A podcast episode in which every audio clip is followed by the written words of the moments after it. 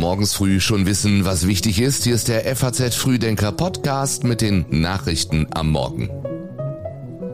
Heute ist Donnerstag, der 5. Januar und das ist das Wichtigste für Sie heute früh. Benedikt XVI. wird beigesetzt.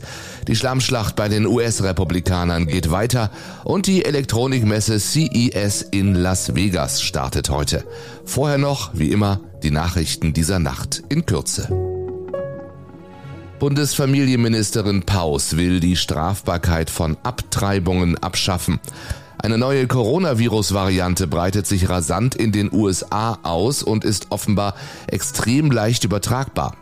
Amazon will mehr als 18.000 Stellen streichen. Von dem größten Jobabbau in der Geschichte des Unternehmens sind auch Mitarbeiter in Europa betroffen. Und in Tokio wird ein Blauflossen-Thunfisch versteigert für fast 260.000 Euro. Die Texte für den FAZ Frühdenker Newsletter hat Patrick Schleret geschrieben. Ich bin Jan Malte Andresen. Ihnen allen einen schönen guten Morgen. Also er war sicher nicht der Panzerkardinal, wo ihn viele gesehen haben. Er war ein tiefgläubiger Mensch. Ich mochte ihn sagt diese Frau aus Pentling, dem Heimatort von Benedikt dem 16.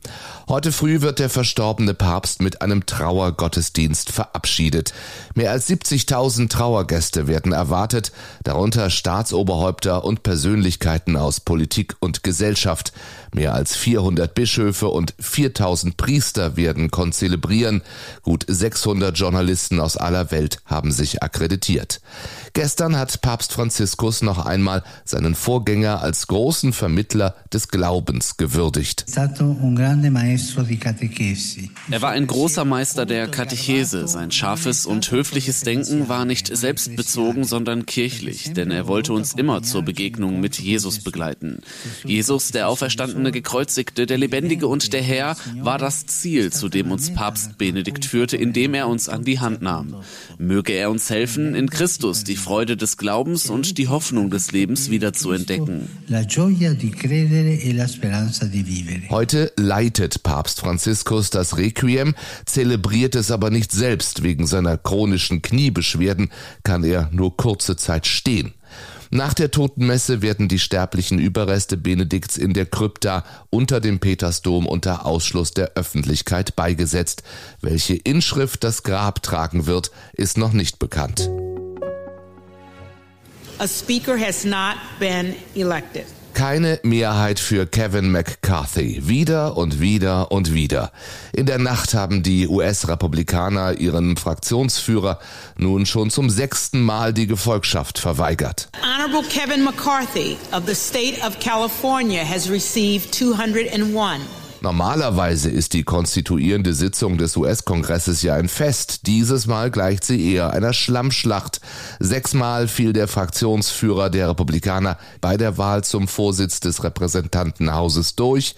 Sechsmal konnte er nicht auf seine Partei zählen und wurde auf offener Bühne blamiert. Sein Versuch am äußersten rechten Rand der Partei nach Stimmen zu fischen hatte sich offensichtlich nicht gelohnt. Gestern rief selbst der frühere Präsident Donald Trump die Parteikollegen zur Wahl McCarthys auf, verwandelt einen großen Triumph nicht in eine riesige und peinliche Niederlage, schrieb er in seinem eigenen sozialen Netzwerk.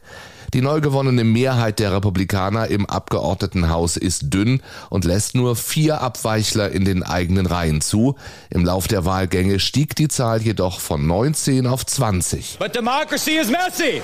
Democracy is messy. Demokratie ist chaotisch, sagt dieser republikanische Abgeordnete. Heute um 18 Uhr unserer Zeit soll der Wahlmarathon fortgesetzt werden. Ich werde für Kevin McCarthy stimmen, solange er auf dem Wahlzettel steht. Das ist es, wozu wir uns verpflichtet haben. Ich teile die Meinung, dass es Verhandlungen gibt und dass man den Rest von uns als Geiseln hält, sagt dieser Abgeordnete aus Florida. Übrigens, dass mehr als einmal abgestimmt werden muss, das hat es zum letzten Mal vor 100 Jahren gegeben. 1923 waren neun Wahlgänge nötig, um einen Sprecher zu bestimmen. 1855 brauchte die Parlamentskammer sogar zwei Monate für die Wahl und insgesamt 133 Wahlgänge. Das Problem, bis ein Vorsitzender bestimmt ist, geht gar nichts im Repräsentantenhaus. Die Kammer kann ihre Arbeit nicht aufnehmen, nicht mal die Abgeordneten können vereidigt werden.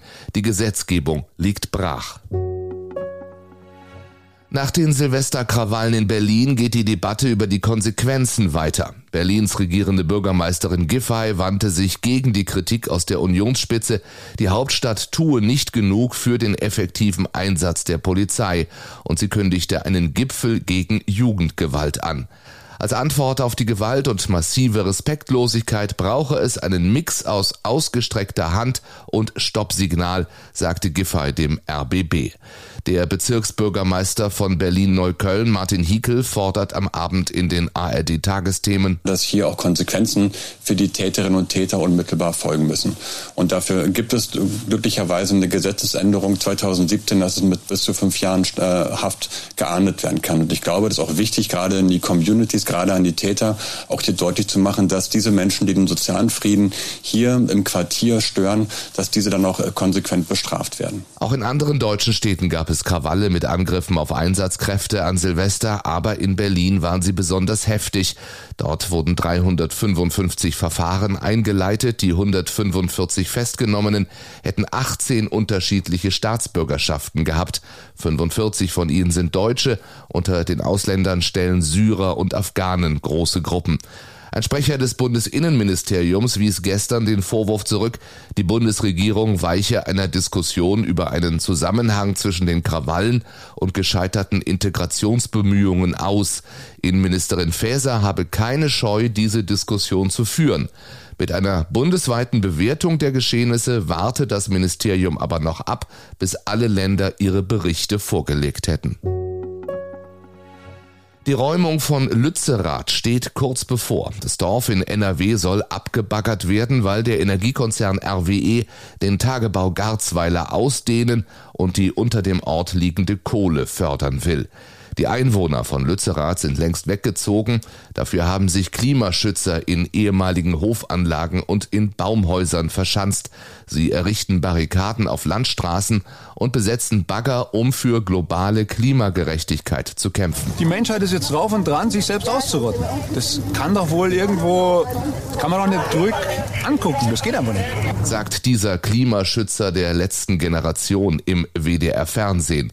Aktivistin Luisa Neubauer schrieb diese Woche auf Twitter, das Dorf Lützerath müsse mit aller Kraft verteidigt werden. Jeder Tag zählt, es ist 2023 und wir haben kein weiteres Dorf mehr zu verlieren. Es ist entschieden. Das sagt der Bürgermeister der Stadt Erkelenz, Stefan Muckel, gestern dem Radiosender Bayern 2. Er sehe keine Hoffnung mehr, die Räumung Lützeraths noch verhindern zu können. Es ist politisch entschieden auf, auf höchster Ebene zwischen Bund, Land äh, und dem Tagebaubetreiber. Es ist juristisch entschieden. Wir haben ein Urteil vom Oberverwaltungsgericht in Münster, wo es auch privatrechtlich entschieden, sprich mit Kaufverträgen ähm, durch RWE mit den ursprünglichen Einwohnern der Ortschaft des Weilers äh, Lützerath. Behörden appellierten an die Umweltschützer, bei den Protesten keine Straftaten zu begehen. Werde dem Platzverweis nicht Folge geleistet, dann könnten Räumungen ab dem 10. Januar, also kommendem Dienstag, beginnen, teilte die zuständige Heinsberger Kreisverwaltung mit. CES is back big time because we're expecting over 100,000 trade professionals from over 100 countries. Die CES is back, das sagt der Vizechef der großen Technikmesse, die heute in Las Vegas beginnt und die immer Premierenort für große Entwicklungen war. 1970 der erste Videorekorder, 1996 die erste DVD präsentiert auf der CES, 2008 der erste OLED-Fernseher.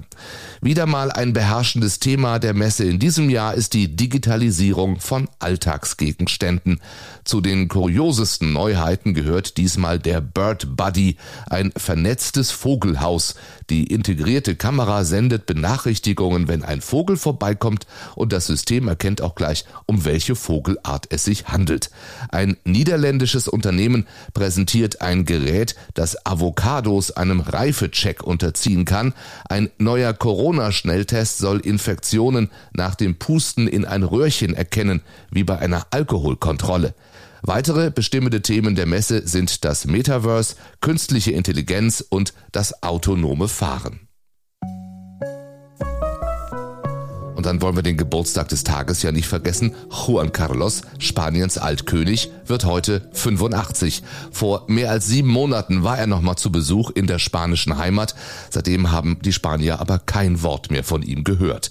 Wie er seinen 85. Geburtstag heute im Exil im Wüstenemirat Abu Dhabi verbringt, das weiß niemand. Mehr dazu steht heute übrigens auch in der geschriebenen Version des FAZ Frühdenkers. Den Newsletter, den können Sie auf faz.net abonnieren. Diesen Podcast sowieso überall, wo es Podcasts gibt. Morgen sind wir wieder da. Ich wünsche Ihnen einen schönen Donnerstag.